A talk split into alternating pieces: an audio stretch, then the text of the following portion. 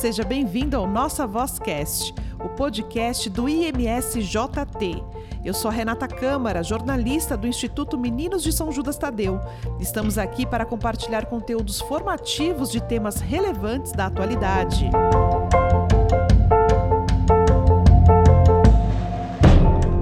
15 de outubro, Dia do Professor. No Nossa Vozcast deste mês, vamos falar sobre educação Quais são os desafios dos professores em sala de aula? Em que rumo está a educação do nosso país?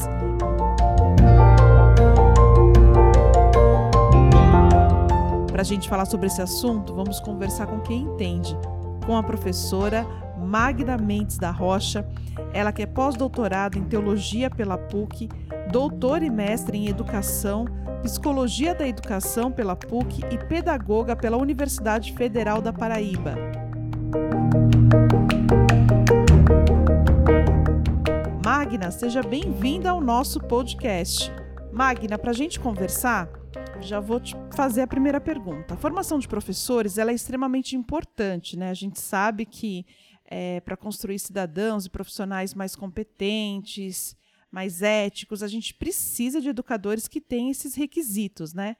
Como que você vê a formação para os nossos mestres nos dias de hoje? Falta algo? Primeiramente, eu gostaria de agradecer o convite né, para tratar de um assunto tão, tão caro, tão importante, né, tão atual. De fato, a, a formação é algo muito complexo, né? E a formação que, que nós vemos hoje que é oferecida para os professores, eu penso que é uma formação insuficiente. É, muitas vezes mais voltada para métodos, técnicas, a gente vê abordagens teóricas, mas eu penso que nós conhecemos pouco quem é o ser humano. A coisa mais importante né, para professores, né, nós estamos ali lidando diretamente com a formação do ser humano. E é uma formação deficitária, né, é sobre realmente quem é o ser humano. Nós conhecemos ainda muito pouco, por isso eu diria que se eu tivesse que, que apontar algo que falta, falta esse conhecimento mais aprofundado sobre quem é o ser humano. Muito interessante essa perspectiva aí que é pelo ser humano, né? Mas pela sua experiência em formações, quais são os caminhos mais desafiantes para a carreira de um educador? Então, na linha do que eu, eu tinha dito, né, na, nessa primeira pergunta, é, além da formação insuficiente de quem é o ser humano, é, nós vemos ainda que a carreira docente, né, ainda é pouco valorizada, pouco atrativa, inclusive em termos de, de salários, né? Mas é também uma dificuldade, né? A questão do, do, do professor se perceber também como um ser em formação. A questão do autoconhecimento, de uma formação constante, né, do estudo constante, de uma atualização, enfim, seria seria alguns ainda desafios, né, alguns dos desafios ainda dessa para aqueles que querem trilhar uma carreira docente. Você acha que é necessário trabalhar vários pontos de vista em sala de aula ou o professor ele pode passar a sua opinião pessoal para os alunos? Bem, a escola por natureza, né, é um local diverso. É, nós encontramos pessoas de origens, condições, valores, raças, histórias de vidas diferentes. O professor também, né, tem tudo isso, né? Uma história pessoal, uma cultura, uma origem, princípios, valores, que podem ser semelhantes ou diferentes dos seus alunos. É, Edith Stein dizia que Edith Stein em 1931, 32, ela deu um curso é, chamado A Estrutura da Pessoa Humana e ela falava que existe sempre uma visão de homem e de mundo, né, que estão por trás das nossas práticas docentes. Então não dá para exigir que um professor seja neutro, né? Ela já dizia isso em 1931, né, que não existia uma uma educação neutra, professores neutros, né? Existe sempre uma visão de homem e de mundo que estão por trás das, das nossas práticas docentes. Então, não dá para se pretender uma neutralidade, né? que o professor não possa ter opiniões ou até mesmo omitir, ele tem uma visão né, sobre aquilo. O que não pode acontecer é de que a escola se torne um lugar de imposição de uma única visão. É, a escola não é o local da imposição, é mas um local de respeito, de tolerância, de ética. Né? E tudo isso passa né, por essa compreensão de, de reconhecer o outro como é, semelhante a mim, mas também diferente de mim. Nenhuma visão que, que queira se sobrepor, queira ser imposta, é, ela merecia estar presente no ambiente escolar. Com isso, eu não estou dizendo que tudo é relativo, que não existe verdade, né? que todas, todas as verdades são verdadeiras. Né? Existem também falsas verdades, existem mentiras, existem visões que mais deturpam, mais destroem é, o ser humano do que contribuem realmente para uma autêntica formação.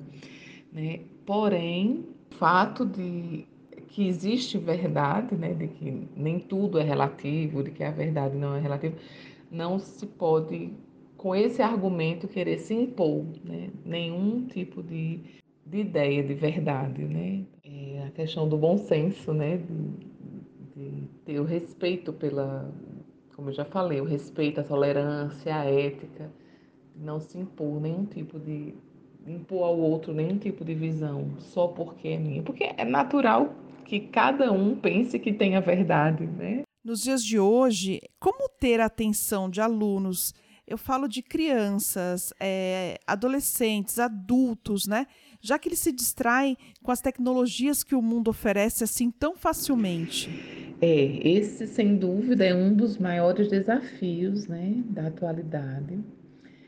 É, como tornar as aulas mais atrativas, né, com, tantos, com tantas distrações. Claro que nós podemos usar é, recursos né, tecnológicos para para ajudar nas, na, nas aulas, enfim. Mas eu penso que o teor da sua pergunta não é esse, né? É a tecnologia usada aqui como distração, como algo que está tirando o foco. Eu, eu penso assim, olha, como eu falei, né, esse é um dos maiores desafios que nós temos, é, especialmente agora nesse tempo do pós-pandemia ou, ou ainda na pandemia que nós estamos vivendo, né? É, os, tem muitos médicos, pediatras, psicólogos, pedagogos que já estão investigando os efeitos da pandemia, né, especialmente nessa, nessa faixa etária né, de, entre crianças e adolescentes, que foram muito atingidos. Né. Estamos vendo aí assim, quadros gravíssimos de ansiedade, depressão, confusão na identidade, vícios, pornografia, né? E entre outras outras consequências, né, desse desse tempo de pandemia em que é, o acesso a, a às redes sociais, a jogos eletrônicos, enfim, é, foi assim, né, abissal, né? E as consequências estão chegando em consultórios, médicos, né, psicólogos, enfim, os pedagogos estão percebendo isso, né? Então é um trabalho conjunto, né, de, de atenção, de tratamento mesmo. É, eu acompanhei recentemente um evento mesmo que, que estava tratando sobre essas questões, né? Então é, nós ainda vamos, estamos começando a ver os efeitos é, da pandemia é, em questões de saúde mesmo, né, da, das crianças e adolescentes, especialmente. Então, nós, como eu disse, vai ser um trabalho conjunto, né, de atenção. Mas eu penso assim que de forma muito prática é necessário assim urgentemente, né, um trabalho de conscientização e de uma redução consciente do uso dos aparelhos eletrônicos, né? Nós não estamos prontos né, para um uso desenfreado dos eletrônicos. O nosso cérebro tem é, desafios muito fortes. Não só o nosso cérebro, todo o nosso ser, né, vai sendo influenciado de uma forma muito negativa, né, por isso. Então, é preciso impor limites, né, mas não só para as crianças. Essa é uma, é uma questão que envolve a todos nós, né? Então, nos impor limites, colocar limites também para nós, né? Um, uma, tem que ser um, um, trabalho assim muito consciente mesmo de, de avaliação, né? De, de tomada novamente de consciência, de tomar posição nas nossas vidas, né? De, de perceber mesmo que, que isso não tem feito bem, né? Até que ponto nós estamos é, vivendo alienados, né? Ao, ao que se passa à nossa volta, mergulhados no, na, nas redes sociais, vivendo a vida dos outros, né? Enfim. Então, esse é um trabalho que envolve adultos e crianças. Então, os adultos nesse momento precisam dar exemplo. Né? A importância do exemplo, a gente não pode cobrar deles aquilo que a gente não faz. Né? Então, é um, é um trabalho que envolve realmente pais, educadores, crianças? As famílias, os professores. Né? Nós vamos precisar de um empenho aí para reparar, né, reparar os danos causados pelo uso excessivo das tecnologias, causados pela pandemia. Foi uma circunstância, tudo. De repente nós nos vimos presos em casa com um celular, um computador na mão, vamos dizer assim, né? Então, é fato e agora é um tempo de, de reparar. E tem uma receita, Magna? O que, que é preciso para ser um bom professor? Então, o que é preciso para ser um bom professor? Tem várias exigências, né? Ser, ser professor é exigente, ser um bom professor é, é mais exigente ainda. Mas eu penso assim que ele precisa saber como ele vive é mais importante ou é tão importante quanto quanto que ele ensina. Né? A, a, importância da coerência, de ter coerência de vida. Né? Às vezes a gente pensa que a vida de um professor é só saber um conteúdo e ensinar. Isso é muito importante. Né? É importante que ele domine aquilo que ele vai fazer, que ele prepare bem suas aulas, né? que ele planeje, que ele conheça os seus alunos. Mas é importante ele saber que como ele vive, quem ele é, é tão importante quanto o que ele ensina. Né? Os alunos olham muito para quem é o professor. Ele precisa ser humano, ser humano, se conhecer, conhecer seus limites, conhecer as suas potencialidades, as suas fraquezas, saber buscar ajuda, se perceber como um ser também em construção, né? Então esse é um outro um outro requisito, né, para ser um bom professor. Eu diria que uma outra, um outro requisito seria gostar de gente. E o professor se relaciona o tempo todo com gente. O professor que não gostar de gente, de se relacionar com pessoas, né? Então é uma coisa muito óbvia, né? Mas precisa ser dito, né? Ele precisa gostar de gente, porque ele se relaciona com alunos, com os pais, com outros colegas. Então, a vida do, de um professor é uma vida sempre relacional, em relação ao outro. Então, ele precisa gostar disso. E também ter paciência com os processos. E quem, e quem é professor de criança, então, né, precisa ter muita paciência com o processo. Saber onde ele quer chegar, saber o que a criança pode vir a ser né? e trabalhar com paciência para é, compreender o processo de desenvolvimento daquela, daquelas crianças que lhes são confiadas.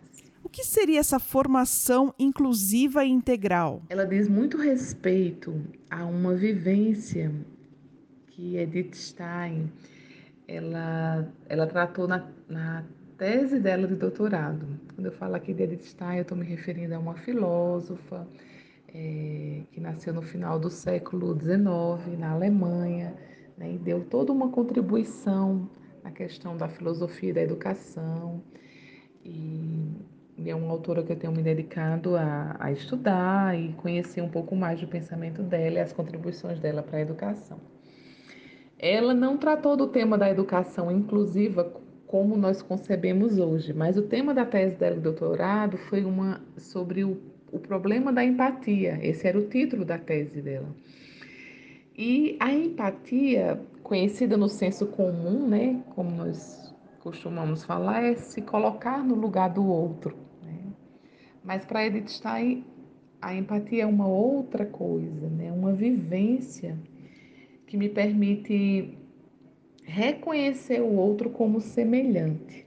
É uma vivência humana, né? de reconhecimento do outro, a dignidade do outro. Né? O outro é um semelhante, diferente de mim ao mesmo tempo, mas que tem uma mesma uma, uma base comum. Eu consigo acessar as vivências do outro pela via da empatia. Então, quando nós falamos de inclusão, é, não é só uma questão de cidadania, é, porque está na lei, porque tem que incluir, né, porque é, a pessoa está sendo oprimida.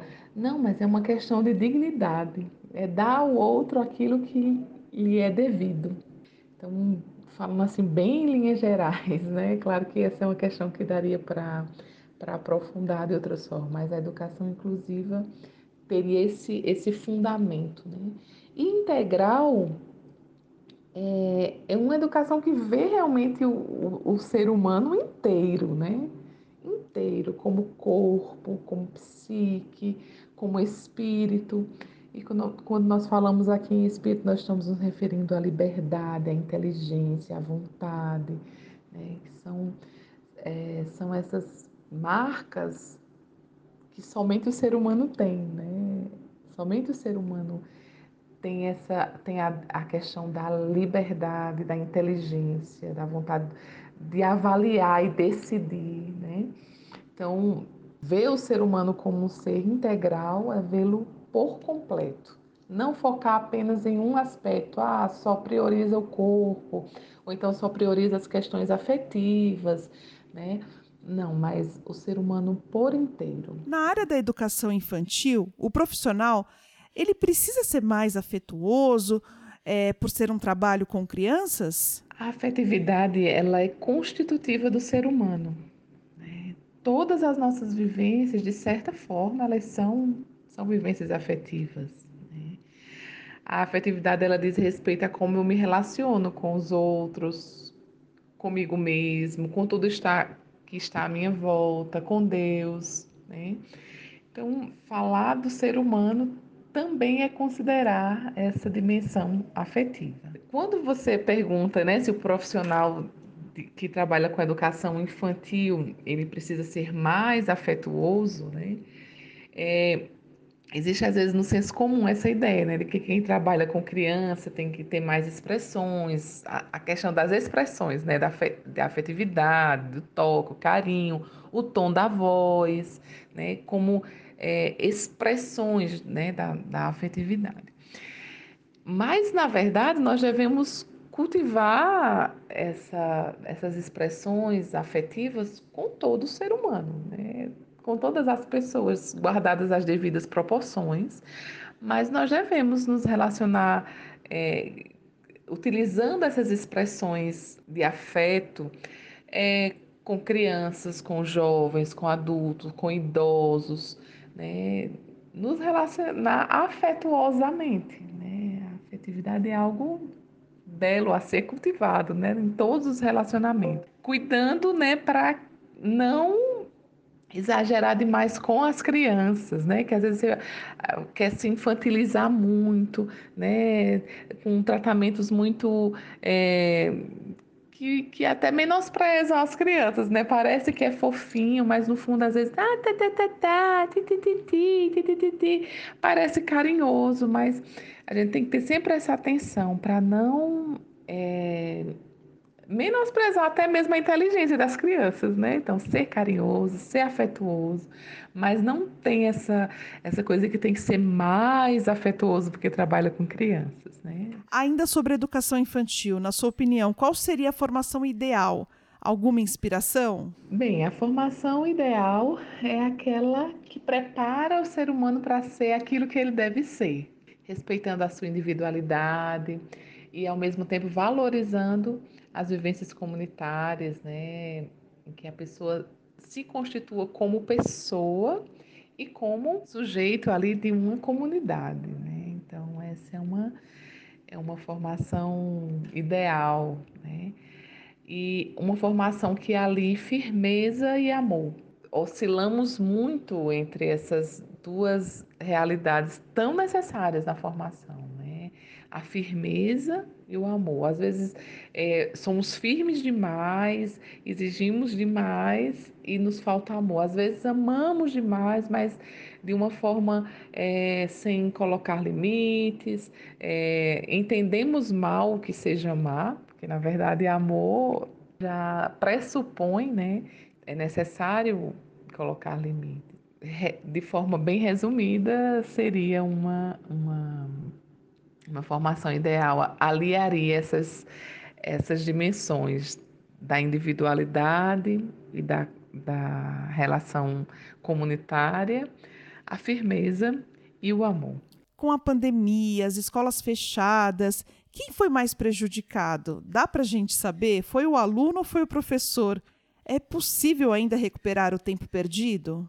Olha, eu digo que quase com certeza que quem foi mais prejudicado foi o aluno, né? É, o professor, é, ele já tem um certo repertório, né? Já se supõe que seja uma pessoa já mais madura. Então, se ele soube aproveitar esse tempo, ele aprendeu mais, leu mais, adquiriu novas habilidades. Já as crianças e os adolescentes, na sua grande maioria, né, eles ficaram imersos assim em jogos, em dispositivos eletrônicos, redes sociais, né? Muitas vezes sem uma supervisão adequada, expostos a conteúdos que às vezes não adequados para a idade. Então, com certeza, né, é, os alunos eles foram mais prejudicados com, com as escolas fechadas. As escolas públicas, então, nem se fala, né? É, ficaram muito tempo, muito mais tempo fechada. As escolas privadas, bem ou mal, elas foram tentando se adaptar, mas as, a, os alunos de escola pública, eles, é, de um modo geral, eles foram muito prejudicados, né, com tanto tempo com as escolas fechadas. Se é possível recuperar o tempo perdido, olha, essa, essa questão é muito é complicado como recuperar né, tempo perdido. O que passou, infelizmente, passou. Né? Não dá para a gente recuperar. Mas tentar retomar, né? retomar de onde parou. Claro que não como se nada tivesse acontecido, né? Ah, já passou, agora vamos começar e fazer de conta que não aconteceu nada. Não. É necessário toda uma, uma compreensão, né? É um momento muito delicado que nós estamos enfrentando, né? Muitos, muitos problemas familiares, né? pessoas que perderam entes queridos.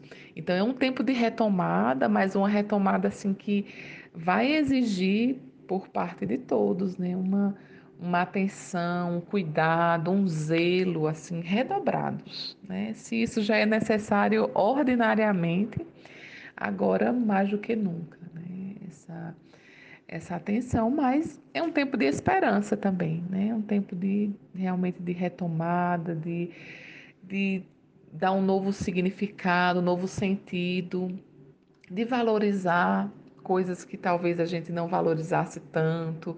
Enfim, é sempre um tempo de aprendizado, né? O Papa Francisco dizia que é, nós não saímos de uma pandemia iguais. Ou nós saímos melhores ou piores, né? Então, queiramos sair melhores, né? Porque, de fato, os tempos são muito difíceis, mas nós temos a oportunidade de, mesmo nesses tempos tão desafiantes, é, buscarmos ser pessoas melhores. Qual é a sua opinião sobre as aulas online para as crianças, especialmente?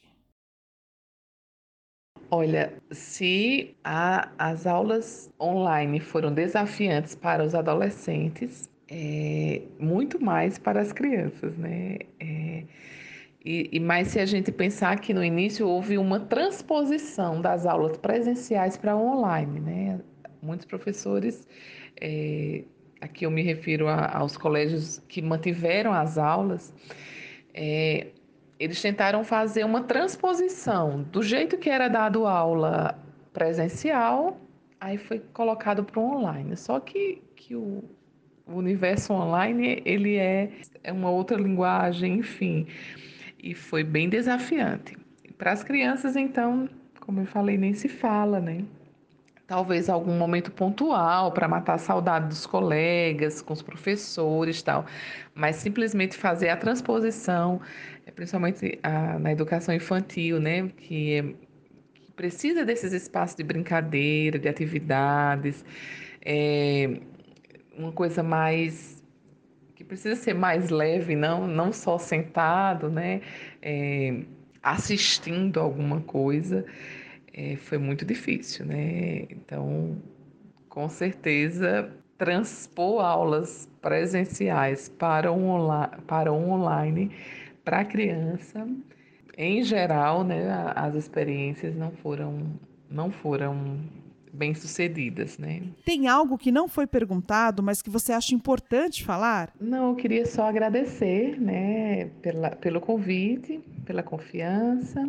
É, eu quero só desejar para os professores que estão retomando, os professores que, que lidam diretamente com crianças, é para os pais também que, que nos ouvem, muita força, né? persistência, perseverança e muita sabedoria também. Né? A educação é, passa também por essa, essa dimensão de uma sabedoria, uma sabedoria que muitas vezes não, não está em nós, né? mas uma sabedoria que nós temos que buscar também em Deus para nos auxiliar cuidarmos bem dessas, desses seres, né, dessas crianças que nos são confiadas. Um grande abraço, foi uma alegria estar aqui com vocês.